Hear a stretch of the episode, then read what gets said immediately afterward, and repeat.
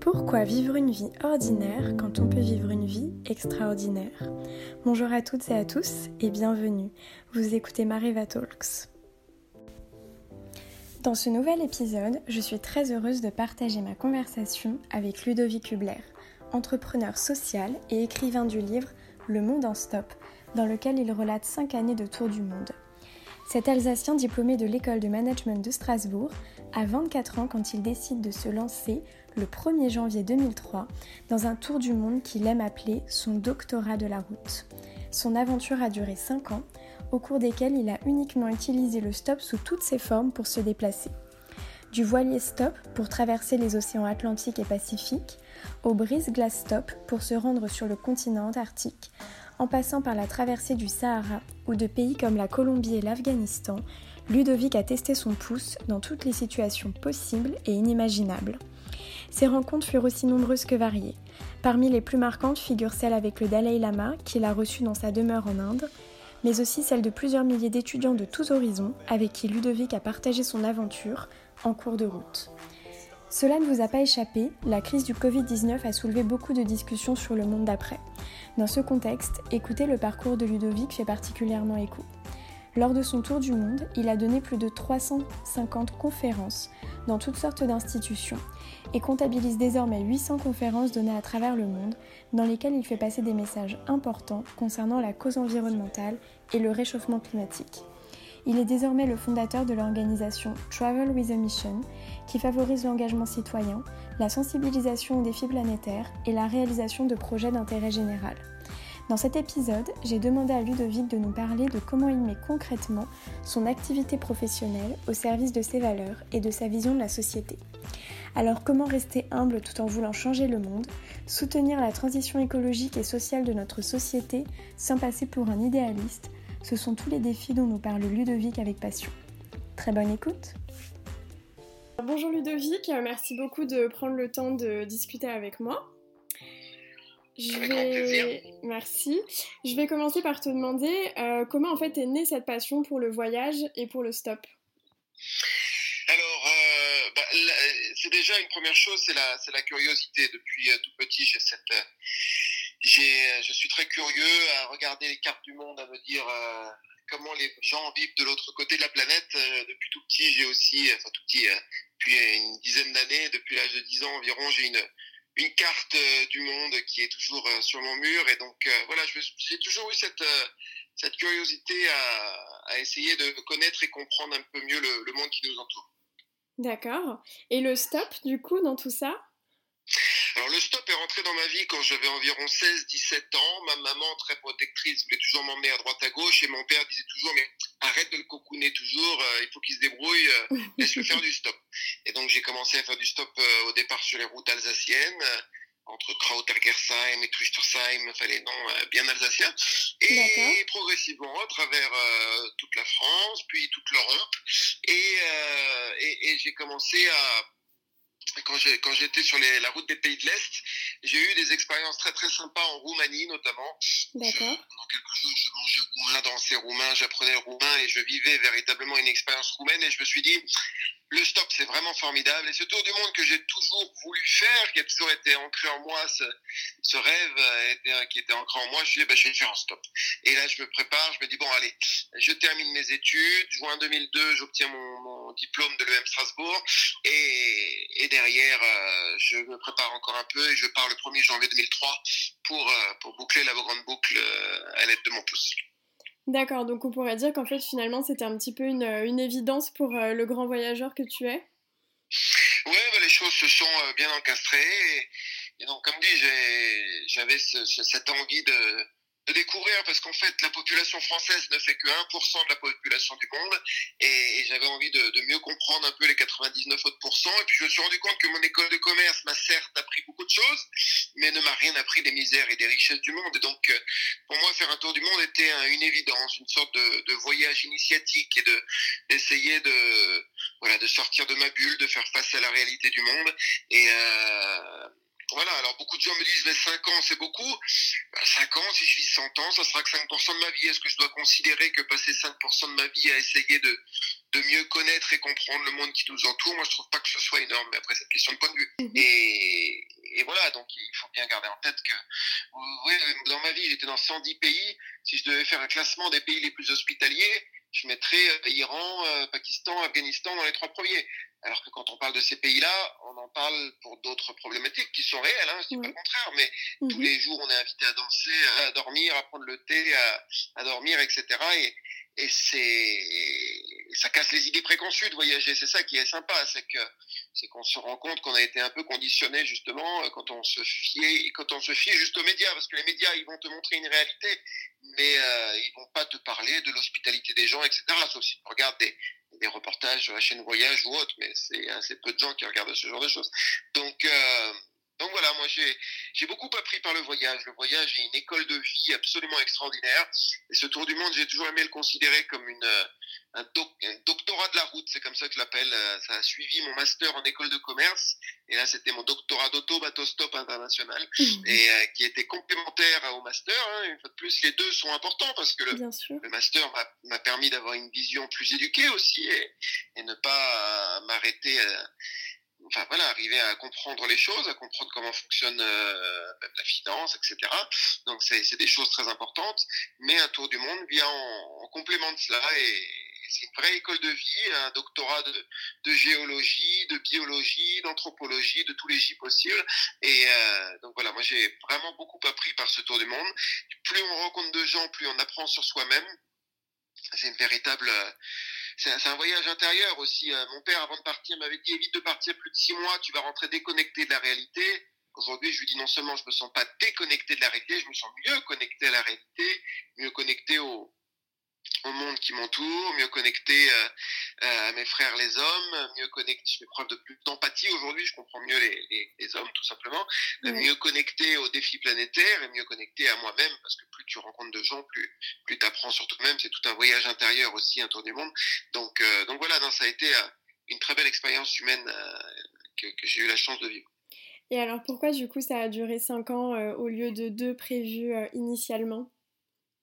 En fait, euh, quand j'étais, euh, donc je suis parti de France, j'ai traversé donc d'abord le Sahara occidental, ensuite euh, je suis arrivé au Sénégal, j'ai fait du bateau stop, donc en voilier stop pour traverser l'Atlantique, ensuite je suis descendu au sud de l'Argentine, j'ai pris du, brise glace stop pour aller en Antarctique, et je suis remonté par Chili, Pérou, Équateur, Colombie, Panama, Costa Rica, Nicaragua, Honduras, Guatemala, Mexique, États-Unis.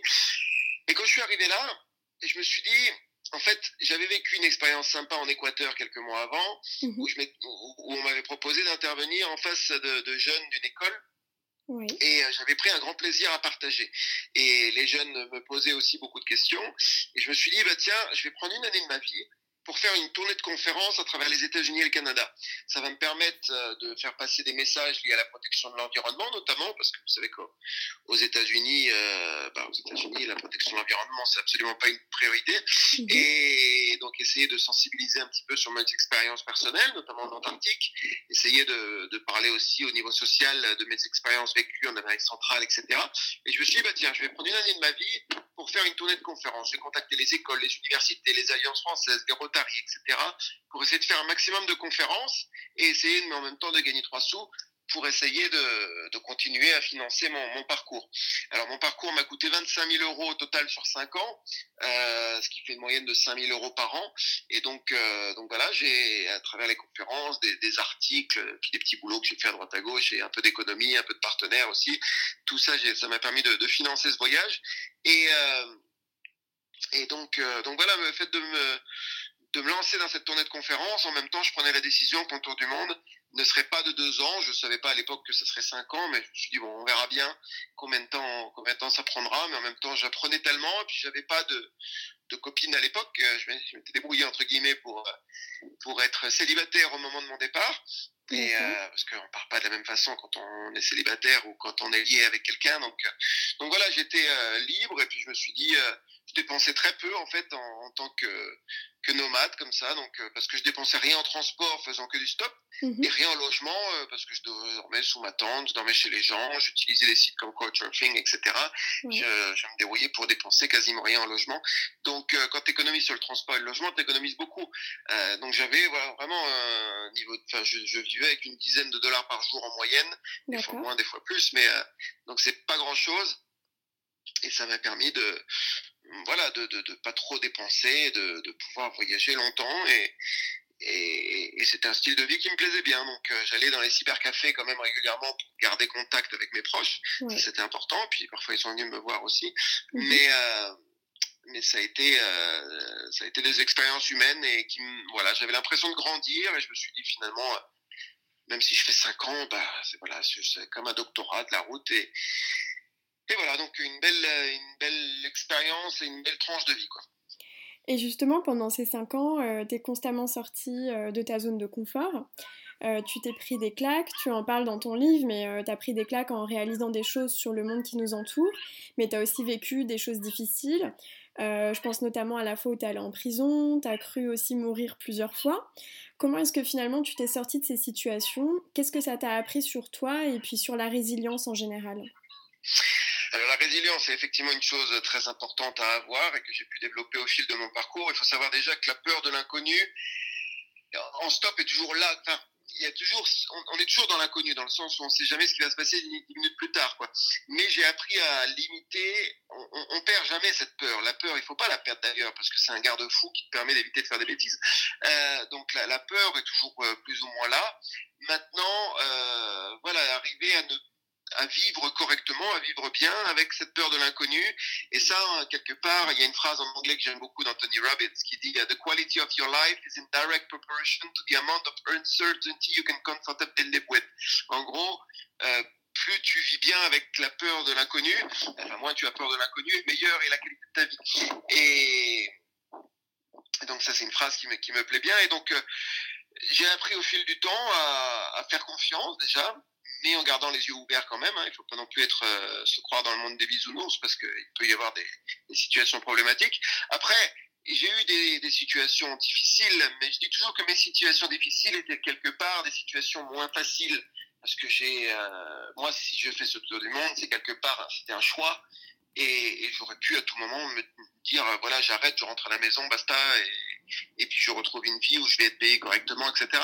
Donc euh, moi j'ai une vie facile entre guillemets, même autour du monde où j'avais des moments galères, qu'on peut mhm. considérer comme galère, de dormir au bord des routes, de se retrouver des fois. Effectivement, je suis passé en prison parce que je suis rentré dans le port de Dakar sans papier d'autorisation et m'ont mis en tôle. Et ça a été des moments où l'adrénaline est un peu montée, mais en même temps, c'est pas des moments où j'étais non plus condamné à mort, etc. Donc euh, moi, j'ai un tempérament, et c'est important pour faire un tour du monde comme ça, forcément. Euh, j'ai un tempérament très positif, à toujours voir le côté, euh, le verre à moitié plein et pas le verre à moitié vide. Donc ça, c'est indispensable quand on fait un voyage comme ça, c'est d'arriver à, être toujours positif, quelles que soient les, les, les circonstances, et euh, voilà, réussir à en ressortir toujours euh, des choses, des choses positives. Mais euh, et, puis aussi, il y avait, euh, c'est important de le dire quand même, parce que dans ce tour du monde, j'avais tout un projet pédagogique avec l'hôpital de Strasbourg. Donc je partageais l'aventure avec des enfants malades de cancer de, de l'hôpital de Strasbourg, et enfin pas, non seulement de cancer, mais aussi d'autres maladies. Et je partageais au quotidien, je leur envoyais des emails, des photos, on avait des discussions par webcam. Donc c'était un moyen de leur permettre de, de, voyager par procuration à mes côtés, de leur permettre de sortir un petit peu de leur maladie, de penser à autre chose que leur maladie, et de voilà d'ouvrir une fenêtre sur l'extérieur. Euh, et, et, ça, ça permet aussi de relativiser beaucoup parce que des fois, j'avais des jeunes cancéreux, euh, quand il est jeune, c'est parfois 10, euh, 12 ans, qui me disaient Allez, n'abandonne pas, continue, tu vas t'en sortir. Et, puis, quand tu as des jeunes cancéreux qui te disent ça, tu relativises quoi. Eux, ils, ils, luttent pour leur vie au quotidien, alors que toi, tu as fait le choix de partir pour découvrir, découvrir le monde, etc. Donc, Bien sûr. donc, donc voilà, ça nous permet de de se dire que mes journées difficiles étaient finalement des journées un peu moins faciles. Et, et, et, puis donc après des moments de galère, euh, oui, il m'est arrivé un paquet de fois d'être de galérer au bord des routes, etc., de me dire mais qu'est-ce que je fous là, je ferais tellement mieux regarder un, un DVD au, au bord de l'autoroute, au bord, euh, enfin de, je veux dire sur mon canapé, etc. Donc il y a eu des moments comme ça, mais en même temps il y a tellement d'autres moments où je mesurais la chance que j'avais d'être là. Combien de fois je me suis rendu dans des endroits absolument extraordinaires, à me dire waouh, heureusement que j'ai fait ce choix de faire le tour du monde. J'aurais pu ne pas découvrir ça, puis ça, puis ça, ou rencontrer telle ou telle personne qui me fait tellement réfléchir sur la vie, sur le sens de l'existence, etc. Voilà, il y a eu tellement de moments euh, et de rencontres absolument exceptionnelles qui m'ont qui m'ont complètement changé. Un tour du monde change un homme, et ce tour du monde m'a profondément changé à bien des niveaux. Aujourd'hui, je mesure la chance que j'ai d'être déjà d'avoir grandi dans un pays qui, qui me permet d'avoir l'éducation, donc rien que ça, euh, il y a beaucoup de pays où les jeunes malheureusement ne peuvent pas aller à l'école. Donc euh, aujourd'hui j'ai deux enfants et, je mesure euh, tous les jours à la chance que j'ai de leur permettre d'aller à l'école et je leur rappelle aussi, hein, bon, ils ont 7 et 4 ans donc ils commencent à comprendre ce genre de choses petit à petit. Mais, et, et puis j'essaie de les amener à, à, voyager aussi parce que c'est une superbe, une superbe école de vie. Donc, donc voilà, eux aussi, pas en stop, hein, mais ils voyagent aussi à leur niveau. Donc donc voilà, c'est des, des leçons de vie, euh, d'arriver à prendre conscience du côté euh, privilégié, d'apprécier, d'avoir un, oreiller sous sa nuque tous les soirs, d'apprécier ne serait-ce que d'aller aux toilettes dans, des endroits corrects, parce que pendant cinq ans c'est toujours euh, toujours la lutte, d'avoir des douches chaudes par exemple, toutes ces, ces petites choses de la vie, ça te permet d'apprécier les, les, petits bonheurs de la vie, même tout ce qu'on prend pour argent comptant, un coucher de soleil, un tournesol qui s'ouvre, toutes ces petites choses, c'est des, petits bonheurs de la vie qu'il faut savoir apprécier et le bonheur découle de tout ça aussi. Bien sûr. Et quelle était justement euh, ta vie, enfin, qu'est-ce qui avait changé principalement dans ta vision de la vie au bout de 5 ans? J'imagine qu'il y a beaucoup de choses qui ont, changé dans, ton esprit. Si tu pouvais nous partager, on va dire, euh, les principales euh, leçons que tu as retenues, les choses vraiment qu'on euh, comment en fait ton mindset a changé finalement euh, au bout de ces 5 ans? Oui, au niveau des leçons, alors il y en a beaucoup. Hein. Je, parlais tout à l'heure du fait de, de, de, relativiser beaucoup de choses. Ça, c'est une leçon. Après, une autre leçon, c'est l'aide à l'autre aussi. On, s'aperçoit que c'est une source de bonheur. Plus on aide les autres, plus on s'aide soi-même. Donc moi, il a été important pendant ce tour du monde de, de ne pas uniquement me regarder le nombril et qu'est-ce que j'ai appris. Donc ça c'est une chose, mais c'est aussi comment j'ai pu aider les autres. Et plus j'aide les autres, plus euh, je suis heureux quelque part. Et euh, aujourd'hui d'ailleurs, je fais un métier où j'ai cette chance de pouvoir avoir un impact sociétal important. Et, euh, et, et, on se sent, on se sent heureux quand on aide les autres, quand on voit le sourire qu'on a permis, que d'autres ont le sourire grâce à une action qu'on a menée. C'est c'est très valorisant.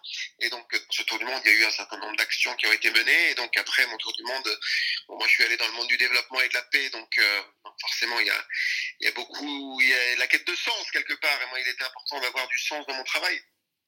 Mais après, il n'y a pas, forcément besoin de faire de l'humanitaire, du développement de la paix pour avoir du sens. Hein. Même en travaillant dans un grand groupe, euh, Sanofi ou autre, on peut euh, euh, être intrapreneur et faire bouger les choses de l'intérieur. Et il y a mille façons d'avoir du sens dans son travail et, de rendre le monde meilleur. Hein. Il n'y a pas forcément besoin de faire de l'humanitaire. Alors c'est vrai que j'ai beaucoup de gens qui m'appellent, il faudrait faire de l'humanitaire et comment je peux faire? J'ai besoin de, de sens. C'est la nouvelle génération a beaucoup ce besoin de sens.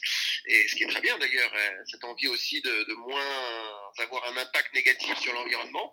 Et donc tout ça, c'est très bien et il y a mille façons de, de se rendre utile à son niveau et, c'est très bien. Donc euh, après, c'est une question de pouvoir se regarder dans le miroir et, se dire, ben voilà, quand j'aurai 90 ans, je peux regarder euh, derrière moi en me disant que j'ai laissé le monde un peu meilleur que quand je suis arrivé et, et, voilà, essayer de me rendre utile à mon niveau, quoi. Donc, euh, donc ça, c'est quelque chose d'important. Donc, une des leçons, c'est ça. J'ai parlé aussi de la connexion, euh, de fait de se sentir connecté du côté euh, voyage intérieur.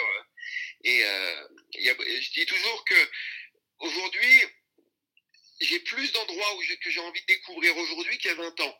Ça peut sembler paradoxal vu que j'ai visité 100 pays, mais la curiosité a beaucoup grandi encore au fil du, parcours. Et puis, euh, je me suis jamais lassé d'apprendre. Et, et, euh, et, je suis moins ignorant, tout simplement. Avant, tu m'aurais dit Panama. Ben, j'y connaissais pas grand chose. Au Panama, euh, je t'aurais dit le canal de Panama et basta. Et après, tu vas sur place, tu rencontres des gens qui te disent, ben, tu devrais voir ça, ça, ça, ça, ça, et tu commences à lire, on t'explique des choses. Et tu dis, ah bah ouais, effectivement, mais je peux pas y aller. Euh, ben, je reviendrai quoi. Et euh, donc souvent tu es dans cette situation à te dire ben, je reviendrai, je reviendrai, je reviendrai. Et dans tous les pays c'est la même chose. Donc il y a beaucoup plus d'endroits que j'ai envie de découvrir aujourd'hui qu'avant de partir. Et quelque part mon tour du monde m'a rendu aussi ma vie plus intéressante dans le sens où euh, Aujourd'hui, je regarde le journal de 20 heures avec beaucoup plus de recul. J'arrive à regarder derrière les simples images de catastrophes. J'arrive à, lire un article sur un Nicaragua et à lire entre les lignes, à, me rappeler de tels euh, paysans qui me rappelaient, qui me racontaient son histoire. Et voilà, j'arrivais à, à, mieux comprendre les choses, tout simplement, avoir un regard plus éduqué. Euh, voilà, un tour du monde, ça permet aussi beaucoup de, douter. Euh, on y a, moi, une chose qui m'énerve, c'est les gens qui ont beaucoup de certitudes alors qu'ils savent rien. Euh, voilà, ne pas savoir, c'est pas du tout un problème. Euh, admettre qu'on ne sait pas tout et qu'avant d'avoir un point de vue sur les choses, il faut tourner cette fois sa langue dans la bouche, il faut réussir à, à écouter les différentes parties en, ne prenant pas parti forcément d'un côté ou de l'autre, à prendre de la hauteur. J'aime bien dire que j'ai beau avoir fait un tour du monde, mais j'ai l'impression d'être allé sur la Lune. Aujourd'hui, je suis en mesure de regarder le monde depuis la Lune avec beaucoup plus de distance, beaucoup plus de hauteur. Et c'est un peu comme un, un Google Earth où j'ai l'impression que ma connexion Internet est meilleure maintenant, donc j'arrive à zoomer sur les différents endroits du monde et à, et à, et à mieux voir la réalité du monde et à voilà, essayer de, de comprendre les choses. Donc ça, c'est des choses euh, qui m'ont beaucoup marqué. Euh, donc, euh, bah, je parlais aussi au niveau environnemental, forcément, c'est beaucoup de prise de conscience. L'émotion est la porte de la conscience, comme on dit. Hein. On réagit pas de la même façon quand on a un enfant qui meurt de faim devant soi et quand on le voit à la télé quand on voit la télé, ben, on zappe et puis voilà, on passe à autre chose. Quand on l'a devant soi, on se pose des questions beaucoup plus profondes. Et, donc, il y a eu beaucoup de choses comme ça. Et même chose pour l'environnement. Quand on voit à quel point on est en train de détruire l'environnement, on a des réflexions qui ne sont pas les mêmes que quand on en a entendu vaguement parler à la télévision. Euh, donc voilà, en gros, ça fait partie de ces, ces apprentissages. Il y, en a, énormément, hein, je ne les ai pas listés. Euh, J'imagine. Mais, euh, mais, euh, mais c'est la résilience, le fait d'être, euh, de savoir être heureux, de savoir aussi euh, ne pas être greedy, comme on dit en anglais, de vouloir toujours plus. Et moi, j'ai, bah, c'est sûr que j'ai refusé des, des, des, boulots bien rémunérés pour faire des choses qui me semblaient mieux pour moi, mais beaucoup moins rémunéré, mais, euh, mais qui me permettait euh, d'être heureux quand même. Donc il n'y a pas forcément besoin de gagner toujours plus, d'avoir des fortunes pour être heureux. Il faut faire des choses qui où on se lève le matin, heureux de ce qu'on fait, qui nous permet d'avoir du temps pour soi aussi, parce que le temps est une véritable richesse. Donc si c'est pour avoir euh, beaucoup d'argent, mais à l'arrivée, tu passes pas de temps avec ta famille, tu passes pas de temps avec tes amis, tu passes même pas de temps pour toi tout seul à faire des voyages, etc. Donc c'est dommage.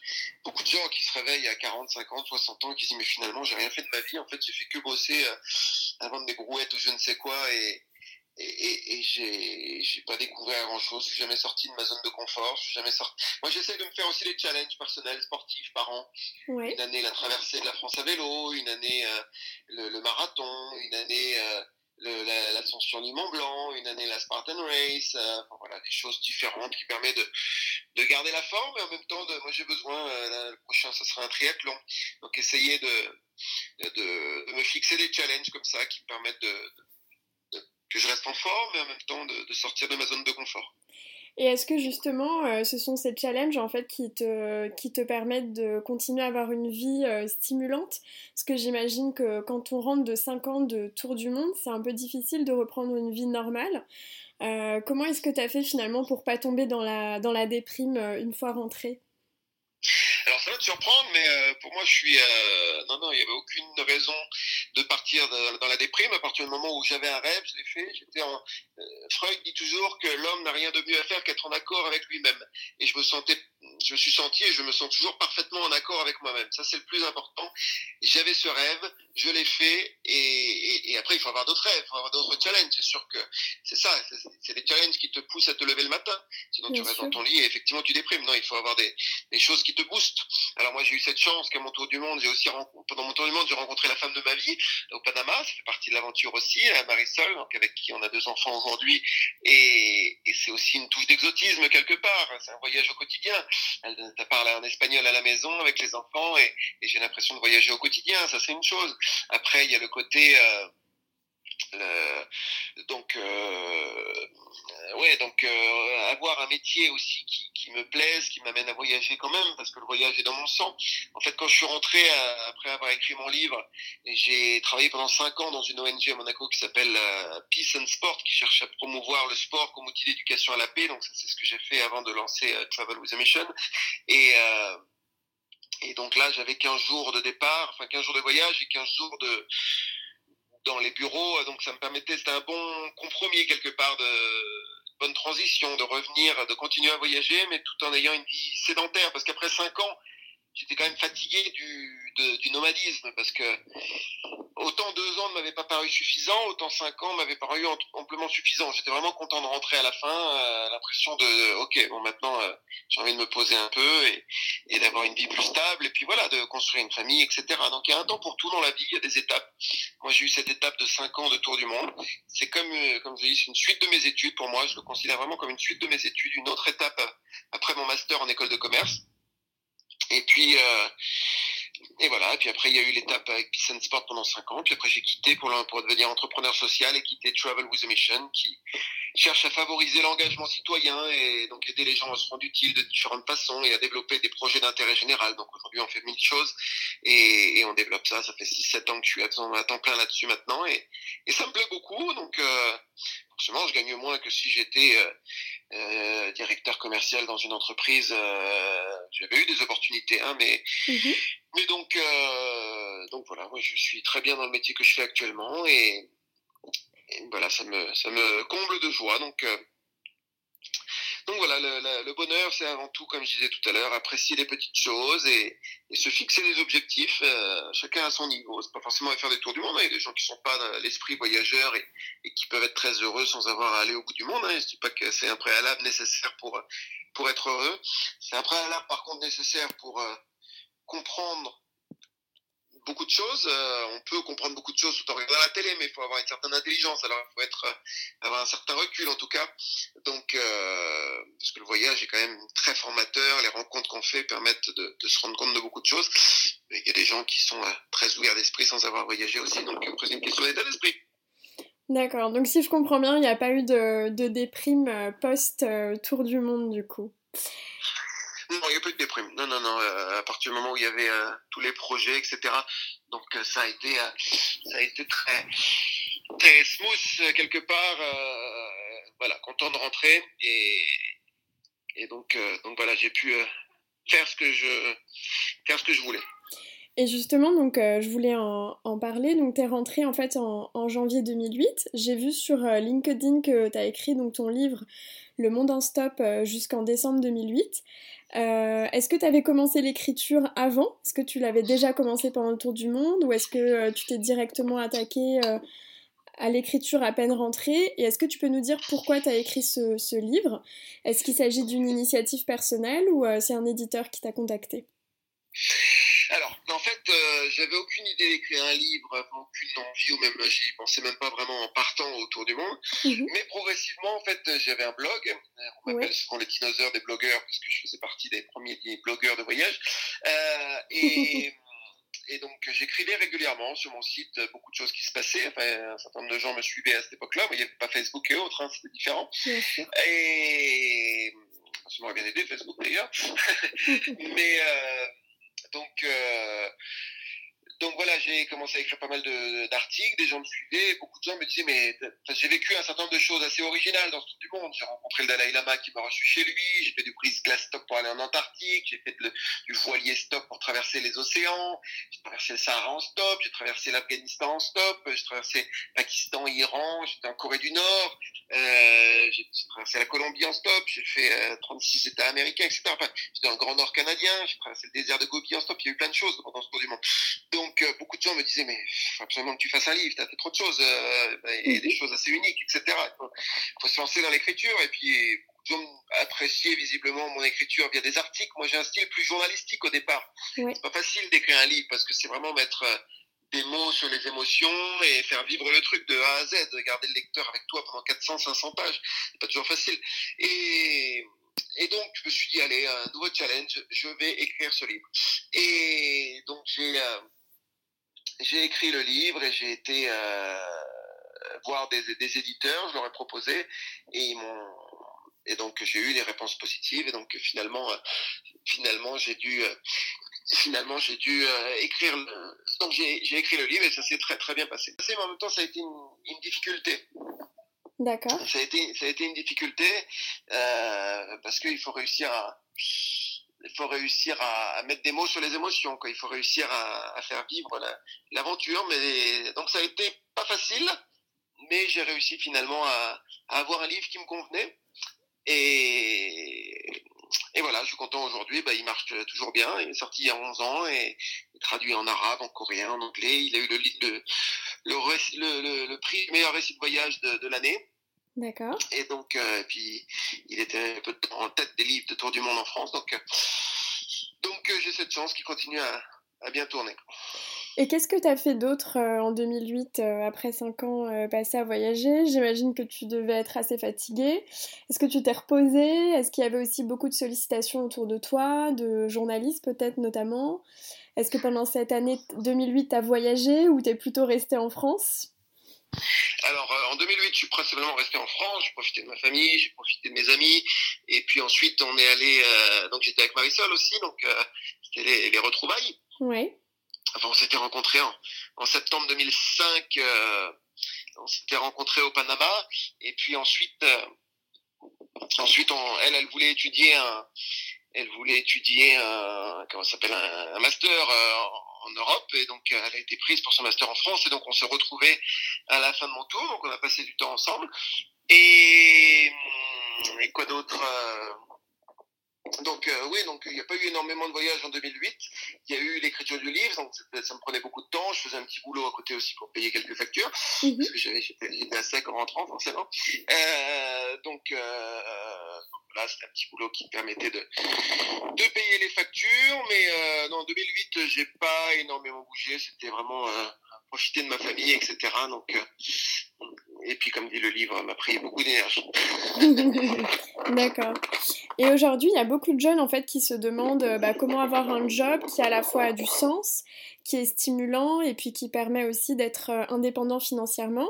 Est-ce que tu t'es posé la question dans ces termes-là au moment de choisir un job après ton tour du monde? Donc concilier tous ces aspects donc de sens, d'indépendance financière et puis aussi de plaisir alors en fait, c'est effectivement une question que je me suis posée des milliers de fois et qu'on m'a posé des milliers de fois euh, pendant mon tour du monde. Pendant les cinq ans, on me disait toujours mais qu'est-ce que tu vas faire après un tour du monde comme ça mhm. Et, euh, et moi-même, je me posais la question est-ce que est-ce que je reste dans le monde du business euh, pour lequel j'ai été formé? Mon, père est dans le monde du business, a été dans le monde du business, mes deux grands frères aussi, euh, et donc j'ai été formé pour ça à l'EM Strasbourg. Donc donc je me disais est-ce que c'est dans ce monde que j'ai envie d'aller Est-ce que c'est là que je serai le plus heureux C'était une possibilité, je fermais pas la porte.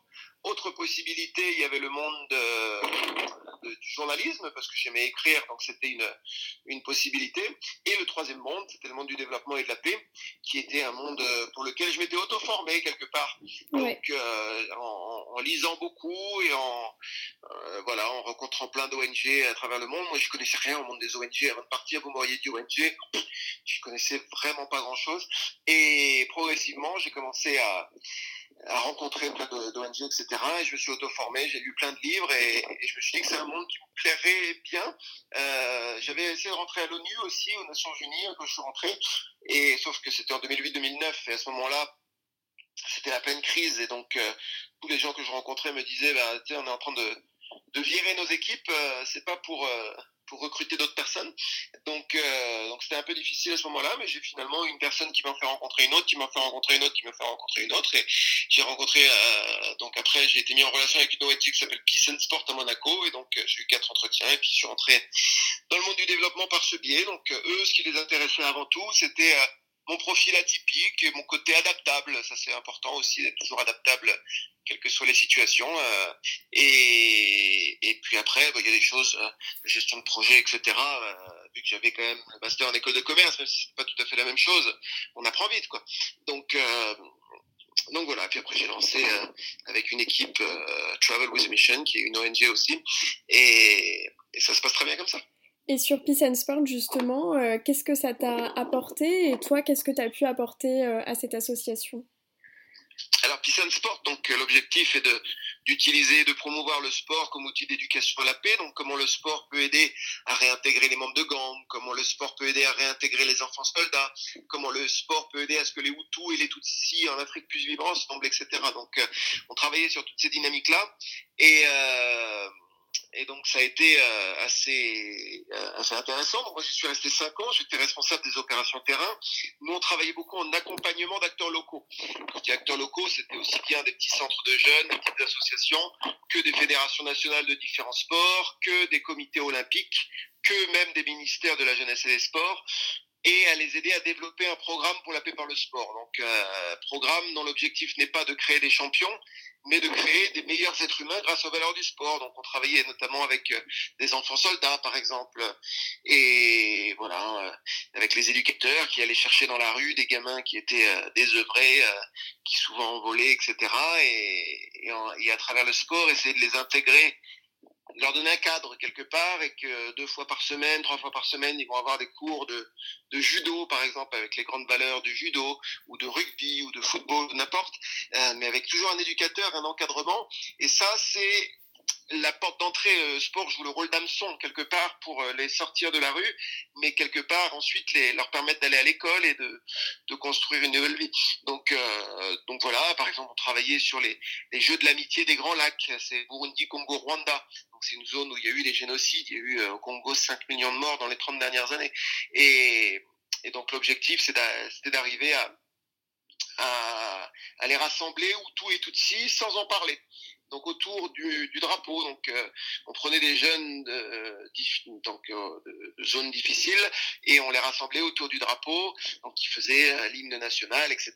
Et on mettait dans la même équipe des Hutus et des Tutsis. Pourtant ça se voit physiquement qui est Hutu, qui est Tutsi. Les Tutsis ils sont grands, élancés, les Hutus ils sont plus bourrus.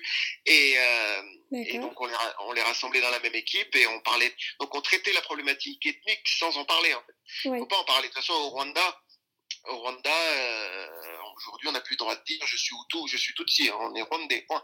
Donc, euh, donc il y a eu tellement de. Enfin, tu connais toute l'histoire. Hein.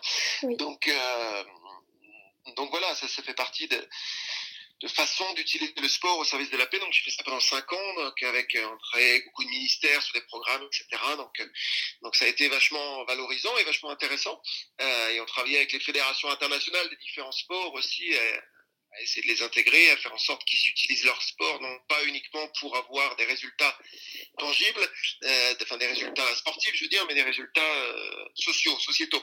Et euh, donc ça, c'était une dynamique nouvelle pour toutes ces fédérations. Et donc on les poussait dans cette direction, donc toujours passionnant. D'accord. Et alors ensuite, tu as créé TWAM. Travel with a Mission. Donc, est-ce que tu peux nous en parler? Pourquoi est-ce que tu as créé TWAM? Et est-ce qu'il s'agit d'une association ou d'une entreprise? Alors, c'est euh, de loi 1901, l'association.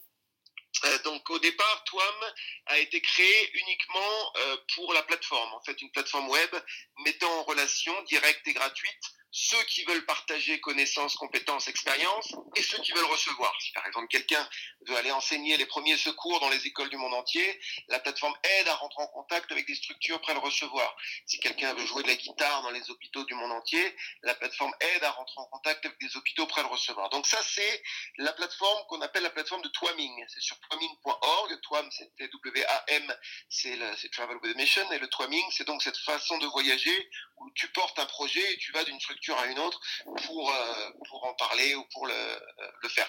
Donc au début de Travel with a Mission, c'était uniquement cette euh, plateforme-là. Savoir que ça avait été créé fait que j'avais donné 350 interventions dans mon tour du monde, moi j'allais dans mon tour du monde, je donnais beaucoup de conférences, j'allais dans les, écoles, les universités, etc. Comme j'en parlais tout à l'heure, mais même j'allais toquer aux portes des écoles, au fin fond du, du Vietnam ou de l'Afghanistan ou autre, j'allais toquer aux portes des écoles en disant est-ce que ça vous intéresse que j'intervienne auprès de vos jeunes? Parce qu'au fil du temps, j'avais développé un diaporama des animaux du monde, des religions du monde, etc. Donc c'était un moyen de, de, de, de, partager tout ce que j'ai vécu, de cultiver un petit peu l'envie de s'ouvrir au monde. Et donc j'ai fait ça, j'ai fait ça beaucoup, mais il était toujours difficile de savoir quelle école est intéressée, quel est le bon contact au sein de telle ou telle institution. Donc moi je perdais beaucoup de temps en toquant aux portes des écoles. Et, et il était et, et, je me suis dit, il manque un outil qui favoriserait cette mise en relation entre ceux qui veulent partager, ceux qui veulent recevoir. Donc la plateforme est née de là. Donc elle a été lancée en 2013. Donc euh, on a eu des soucis techniques, etc., qui nous ont qui nous ont ralenti, c'est dommage, mais enfin bon, donc elle s'est quand même développée petit à petit. Et à côté de ça, après, on a décidé d'aller beaucoup plus loin. En fait, aujourd'hui, Travel with a Mission, ça aide l'engagement, mais de différentes façons.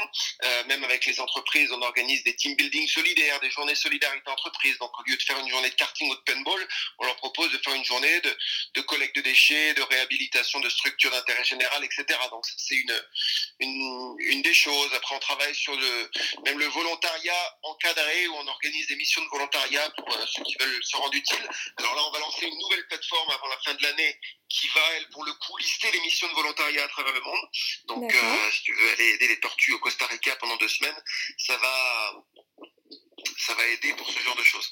Donc, euh, parce que la première plateforme, beaucoup de gens qui allaient sur la plateforme de Twaming, ils disaient mais je vais sur la plateforme, je trouve pas de mission. C'est mhm. normal, il n'y a pas de mission. En fait, elle n'a pas été conçue dans ce sens-là. Donc, euh, donc dans la nouvelle plateforme qui sera en ligne avant la fin de l'année, il y aura un catalogue de missions à travers le monde. Donc, euh, donc voilà. En gros. Et toutes ces thématiques en fait dont tu parles, l'engagement social, l'engagement écologique, est-ce que c'était des sujets pour toi plus jeunes, euh, des sujets dont tu parlais par exemple avec ta famille ou sur lesquels tu te documentais? Très peu. Après, ça a beaucoup changé euh, en France en général, déjà dans les 20 dernières années. Euh, moi, j'ai notamment vu un énorme changement entre l'avant 2003 et l'après 2008. C'est une période cruciale pour la France de ce côté-là. Euh, avant 2003, il n'y avait même pas de, poubelles de recyclage jaunes, etc. Euh, quand je suis revenu, il y en avait partout. Euh, quand je suis revenu en 2008, il y avait plein de pubs à la télé, des, voitures euh, qui, consommaient moins, qui étaient, etc. Donc euh, c'était quelque chose qui était devenu important. Donc il y a eu un vrai entre l'avant 2003 et l'après 2008, il y a eu un vrai changement dans le pays déjà. Euh, et moi-même, euh, je ne dirais pas que j'en avais rien à foutre, hein, c'est pas du tout le cas, mais j'étais pas autant sensibilisé. Mais après, pendant mon voyage, j'ai lu beaucoup et j'ai commencé à voir des choses, à rencontrer des gens qui m'ont permis d'ouvrir les yeux et de, comprendre un petit peu l'urgence euh, au niveau climatique et, puis au niveau du traitement des déchets, etc. Donc, euh, au niveau des, énergies fossiles aussi, enfin, essayer de mieux comprendre tout ça. Donc, euh, pendant mon tour du, avant mon tour du monde, j'étais pas je, je m'y intéressais pas plus que ça quoi. Euh, donc euh, c'était pas quelque chose qui était euh, que je définirais comme prioritaire avant et qui est devenu forcément prioritaire après. Bon après il faut rappeler aussi que tu es né en 1977 donc voilà c'était pas forcément une génération qui était très très sensible à l'écologie aussi et je me rappelle aussi notamment à la fin de, ton livre où tu disais qu'une fois rentré bah, il y avait plus de sacs plastiques au supermarché et donc on était passé aux sacs euh, dans les supermarchés qu'on réutilisait euh, plusieurs fois, etc. Donc effectivement, ça avait bien changé. je me souviens même qu'avant 2000, quand j'étais étudiant, c'était mon petit boulot étudiant, on faisait de l'ensachage des fois dans les supermarchés, etc. Ça, ça n'existe plus aujourd'hui. Et, euh, ce qui est plus Mais euh, je me souviens qu'on donnait plein de plastique aux gens et, sans se poser plus la question que ça, de où ça allait finir, etc. Donc il y a eu, il y a eu une belle évolution de ce côté-là, heureusement. Et justement, pendant le confinement, il y avait une euh, question qui revenait souvent dans les médias, euh, qui était de savoir quel allait être euh, le monde d'après. Et quelle est toi ta vision de, l'après? Quel monde est-ce que tu défends aujourd'hui? Alors, moi, des qui m'appellent le, le, capitaliste, humaniste, écologiste. Alors, il y a des gens qui diront que c'est des mots qui vont pas ensemble. non, le tout, c'est que d'arriver à, à défendre à défendre le, le, le, enfin, arriver à ne pas perdre l'économie quand même de façon à ce que les gens gardent leur boulot et, et n'est pas que ce soit pas une, une crise économique majeure, mais euh, bien entendu à mettre l'environnement au cœur des préoccupations et d'arriver à d'arriver à, à, justement avoir des, des convictions fortes de ce côté, enfin des actions fortes surtout, de façon à ce que voilà, arriver à mettre des, des, règles très strictes, quoi, tout simplement. Donc, euh, ça c'est indispensable, des règles, des règles à respecter. Donc, euh, mais tout en réussissant autant que possible à, ouais, je dis autant que possible parce que c'est pas toujours évident, mais d'arriver à, à, avoir quand même, euh, euh, voilà, une économie de marché autant que possible de façon à, enfin, il faut pas, il faut trouver le système qui c'est toujours euh, jamais évident parce qu'on, faut pas que ce soit l'un ou l'autre, quoi. D'arriver à, à, quand même que les gens tout en, il faut pas non plus être dans le greedy et vouloir toujours plus, etc. Mais il faut quand même que les gens puissent avoir un métier, qui, euh, arriver à concilier, comme on dit, la, fin du mois et la fin du monde, entre guillemets. Euh, c'est là où il y, a beaucoup de gens qui disent, enfin, faut pas être dans les extrêmes, euh, dire, allez, on fait que, on s'occupe que de la fin du monde et on va tous être dans notre potager et puis et puis euh, à fond la décroissance et puis euh, euh, que, que, que, tous les gens perdent leur boulot on s'en fout. C'est un extrême qui me va pas. Et l'autre extrême qui est on n'a rien à faire de l'environnement ça me va pas non plus. Donc c'est arrivé toujours à, à compiler à compiler les deux. C'est pas toujours facile. On marche sur des œufs. Et pour des étudiants d'école de commerce, j'imagine que ça fait partie des, du, du casse-tête qu'on vous enseigne aussi. Euh, comment arriver à, à mettre l'environnement au cœur de vos préoccupations tout en ne détruisant pas l'économie. Donc c'est on marche sur des œufs, mais euh, mais j'ai foi qu'avec l'innovation, notamment, moi je crois beaucoup dans l'innovation, et qui dit innovation dit recherche et développement, qui dit mm-hmm. recherche et développement avoir des entreprises qui fonctionnent quand même. Euh, parce que si les entreprises ne fonctionnent plus, eh ben, oui, après il n'y a plus de développement, il n'y a plus d'innovation et moi je crois beaucoup à l'innovation. Donc euh, voilà, moi la décroissance c'est pas trop mon truc. Je, ne pense pas que ce soit la meilleure façon d'arriver à nos fins. Donc euh, après, en même temps, le problème qui se pose, c'est l'urgence, l'urgence climatique, c'est qu'on n'a pas non plus un temps énorme devant nous. Donc, il faut, il faut mettre les bouchées doubles trouver des solutions. Donc euh, j'étais heureux de voir il y a peu de temps que l'avion, ils ont des objectifs à 2035 pour l'hydrogène, par exemple, ou 2050. C'est déjà un pas en avant. On a carbone pour l'Europe euh, à l'horizon 2050. Donc, euh, alors c'est certainement pas assez. Il faut aller encore plus vite. Mais voilà, il faut aller dans cette direction-là en tout cas. Donc finalement, on pourrait dire que il y a de la cohérence en fait entre le modèle de société dans lequel tu as envie de vivre, puisque tu fais au quotidien, dans ton travail, euh, dans ta façon de consommer et puis dans ta façon d'être aussi euh, avec les autres. Tu Alors ça c'est une préoccupation de chaque jour d'essayer d'être euh, exemplaire entre guillemets.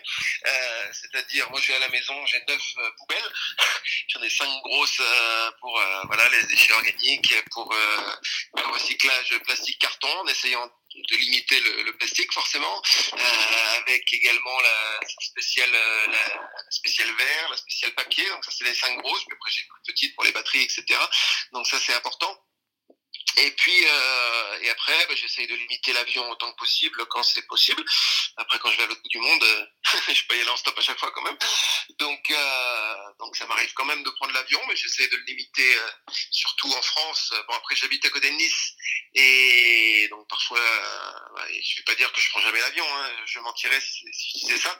Mais donc c'est c'est une lutte de chaque instant d'arriver à à accorder, euh, mais souvent je me dis encore, je dis à ma femme aussi, elle essaye, euh, je dis des fois on mange trop de viande par exemple, alors que j'adore la viande, mais euh, on sait très bien que pour l'environnement c'est pas bien, donc on essaye d'être flexitarien, de, de pas de devenir végétarien, mais en tout cas d'essayer de, de limiter la viande, voilà, et même pour des raisons de santé d'ailleurs, mais c'est avant tout pour des mhm. raisons environnementales et de protection des, animaux. Donc euh, après il y a la viande et viande, hein, c'est pas la même chose, les viandes euh, industrielles et les viandes qui sont euh, chez le boucher, etc. Enfin il faut bien voir tout ce qui ça ça, ça c'est aussi quelque chose d'important d'arriver à d'arriver à bien comprendre quelles sont les, les, les conséquences de ces actes d'achat. Ça aussi, on passe beaucoup de temps à essayer de se poser la question, d'avoir plutôt du fair trade, justement, que est-ce que c'est au niveau environnemental, est-ce que c'est bien Est-ce que ça vient du bout du monde ou est-ce que c'est un circuit court Au niveau euh, donc de, de l'éthique, est-ce que c'est euh, est-ce que c'est du fair trade ou pas? Est-ce qu'il y a beaucoup d'intermédiaires? Donc et puis en même temps, on n'a pas les moyens de, de, payer des trucs super chers. Enfin voilà, c'est pas facile de faire des bons achats avec tous ces critères-là, mais on, on s'y efforce en tout cas et on essaie de privilégier les circuits courts en tout cas. Quand tu regardes un petit peu euh, ben, tout ce que tu as vécu d'un point de vue euh, professionnel et personnel, quel est finalement le fil conducteur qui relie tout ça?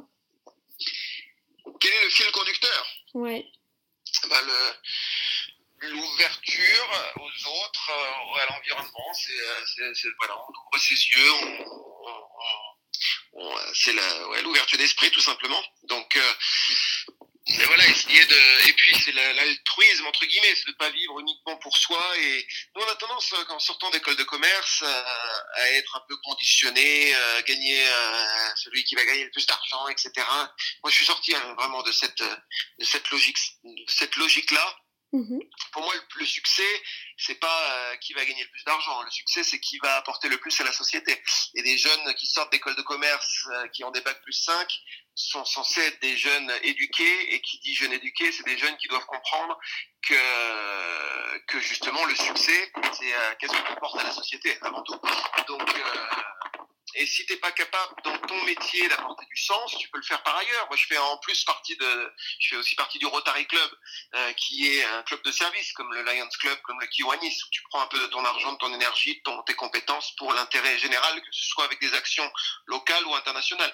Donc, euh, c'est, euh, tu, peux faire avec ce genre de choses. Le Rotary, c'est génial comme organisation. C'est 1,2 million de membres dans 188 pays, 34 000 clubs. Alors après, moi, j'avais cette image d'ailleurs un peu mauvaise, entre guillemets, avant de, avant de vraiment connaître le Rotary, où tu te dis, mais c'est des riches, en fait, qui sont ensemble et qui, finalement, ne, ne font pas grand-chose. Alors, il y a des gens qui sont dans le Rotary juste pour profiter du réseau, mais c'est pas l'idée. L'idée, euh, c'est servir d'abord, c'est le slogan, servir d'abord, servir ça serve en anglais. Donc, mhm. c'est prendre un peu de son temps, de son énergie, de ses compétences pour, euh, pour aider l'intérêt général. Donc, euh, donc si tu n'es pas capable d'aider l'intérêt général dans ton travail, tu peux prendre un peu de ton temps via le Rotary ou, ou même, même par toi-même, hein, en étant dans des associations ou autres. Il y a 50 000 façons de se rendre utile. Mais après, c'est savoir se regarder dans un miroir, tout simplement.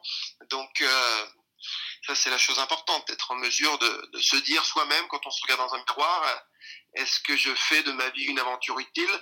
Et je pense que c'est quelque chose d'important hein. quand on est éduqué, quand on a la chance d'avoir eu accès à l'éducation, etc., de, pouvoir avoir euh, un impact sociétal. Ça me paraît important.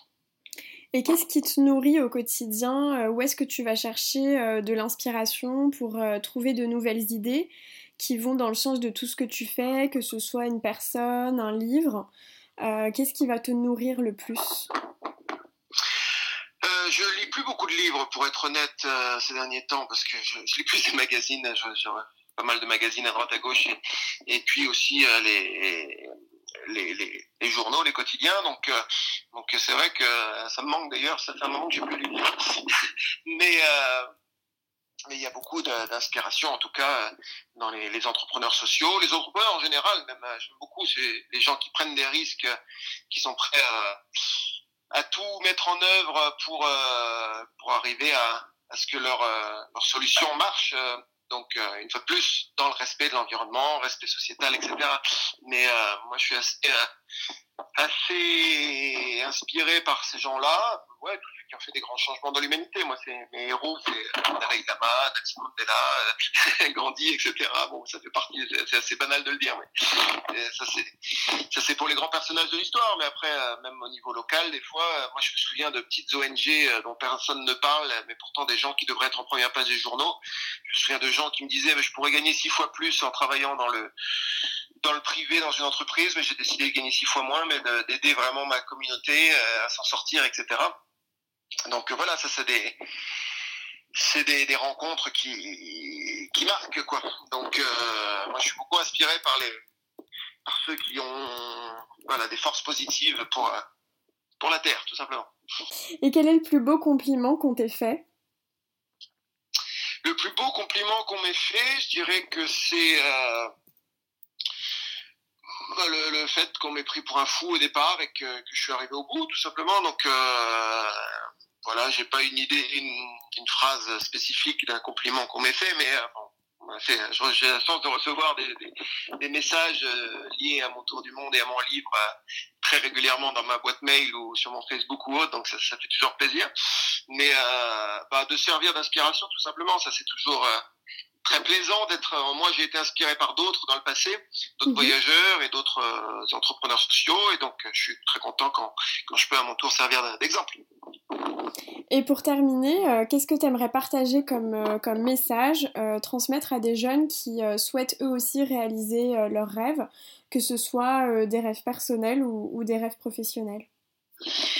Bah, c'est de la persévérance, c'est donc quelle que soit la, difficulté, de ne pas s'arrêter aux premières difficultés. Après, ce qui ne veut pas dire si on sent que ça ne va pas marcher, si on sent que ça va pas marcher, ben, il faut pas s'enfermer non plus dans quelque chose qui, qui n'a pas d'avenir. Donc il faut être lucide aussi. Donc c'est là où, où c'est important de, de, voilà de toujours mesurer euh, est-ce que je fais et c'est bien ou pas. Mhm. Donc j'en ai parlé tout à l'heure, le côté euh, être toujours, euh, on parle de la triple bottom line, donc arriver à faire en sorte que si vous lancez une entreprise, bah, qu'elle soit aussi qu'elle soit au niveau environnement et au niveau au niveau sociétal et social, d'arriver à à bien aider les autres et la, et la planète. Quoi. Donc, euh, donc être des forces positives, tout simplement. Bah, merci beaucoup Ludovic. Avec grand plaisir, à bientôt. À bientôt. Un grand merci à Ludovic d'avoir partagé son histoire avec autant de sincérité. Merci également à mes amis Nina et Cécile qui m'ont fait la surprise, à l'occasion de mon anniversaire, de contacter Ludovic pour lui demander une interview.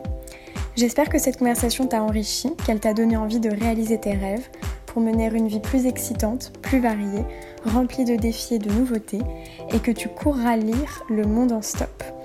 Toutes les références de l'épisode sont en barre d'infos. S'il t'a plu, n'hésite pas à le partager et à le recommander autour de toi. Si tu souhaites suivre mes projets, n'hésite pas non plus à me suivre sur Instagram. Merci beaucoup de ton écoute, prends soin de toi et à très vite.